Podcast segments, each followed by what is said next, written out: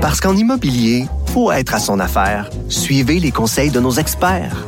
Via Capital, les courtiers immobiliers qu'on aime référer. Bonne écoute. Joignez-vous à la discussion. Appelez ou textez le 187 Cube Radio 1877 827 2346. Je le disais tout à l'heure, je lève mon chapeau à toutes les femmes et les hommes qui sont derrière les émissions matinales dans tous les médias du Québec. Et les premiers devant moi étant Maude Boutet et Achille Moinet à la réalisation de cette émission, euh, que j'ai choisi de quitter euh, vendredi le 18 juin prochain. Alors maintenant, on va aller rejoindre celui qui sera à ce micro à cette heure cet automne, Philippe Vincent Foisy. Bonjour Philippe. Philippe Vincent Foisy, est-ce que vous êtes au bout du fil? Oh ben Salut, Pierre. Bonjour. Oui, allô? Oui, je suis là. Ben là, félicitations. C'est tout un saut Ben, pour toi. Morning Man à Montréal, toi. On quitte Ottawa. Oui, oui, vraiment très content de ce nouveau défi-là. Très content de revenir à Montréal. Je suis un gars de Montréal, moi, quand même. Puis ça faisait déjà euh, huit ans que j'étais à Ottawa. Alors, je suis vraiment, vraiment très content. Là. Ottawa, euh, la colline parlementaire euh, laisse partir un gros morceau. Tu as été président de la tribune de la presse qui regroupe tous les journalistes dont le travail est de couvrir la politique, les travaux parlementaires. Tu étais encore un des directeurs. Qu'est-ce qui a motivé ce grand changement chez toi, Philippe? Ben écoute, Pierre, c'est vraiment euh, l'offre que, que, que Cube a faite. Je veux dire, le fait de pouvoir animer une émission du matin, c'est vraiment un privilège extraordinaire. Le fait de joindre l'équipe d'LCN aussi comme analyste, c'est, l'offre qu'on m'a faite, c'était vraiment une offre que je ne pouvais refuser, comme on dit. Ben voilà, on dirait qu'on est au banquier. On peut s'entendre à quoi euh, comme style, comme signature, euh, Philippe Vincent, parce que on t'a vu souvent, entre autres, comme président de la tribune de la presse à Ottawa, disons que tu n'avais pas peur de la controverse, tu as été capable d'être assez mordant avec nos politiciens. À quoi tu, euh, tu, tu nous annonces quoi comme style d'animation?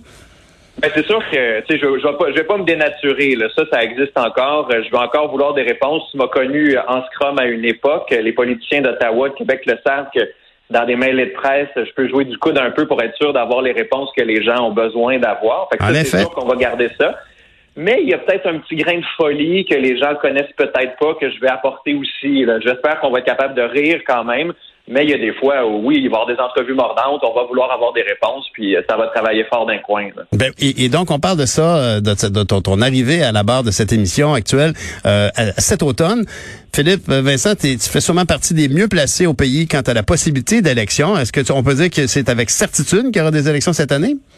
Je ne peux pas te le certifier, je peux pas te l'assurer, mais ça sent encore les élections. Moi, il y a un an et demi, j'avais parié fin août, début septembre. Je garde encore mon pari en place. Ça serait une belle fenêtre pour les libéraux là, de déclencher une élection à ce moment-là, parce qu'après ça, on s'en va en municipal, il va y avoir des élections euh, au provincial au Québec, en Ontario. Donc, ça serait quand même une belle opportunité pour les libéraux fédéraux, puis ce serait très intéressant après à peu près deux ans au pouvoir là, de retourner en élection euh, au gouvernement fédéral. Ils sont minoritaires, faut quand même le rappeler. Là. Ah Oui, et, et- évidemment, ils, ils rêvent d'une opportunité pour aller se retrouver majoritaire si ça peut arriver.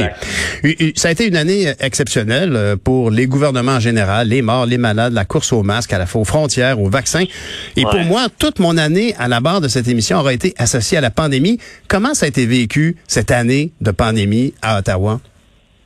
Ben, ça a été une année complètement de changement. Je veux dire, le Parlement a fermé, les, par- les, députés étaient virtuels, étaient là en virtuel, fait qu'on n'avait plus accès physique à ces gens-là. Donc, c'était quand même compliqué de, réadapter notre travail. Tu l'as vécu aussi. Euh, ça n'a pas été facile pour nous. En même temps, je veux dire, on a été quand même hyper privilégiés, un, de continuer à travailler, deux, de pouvoir continuer à faire notre travail, de pouvoir continuer à parler aux gens.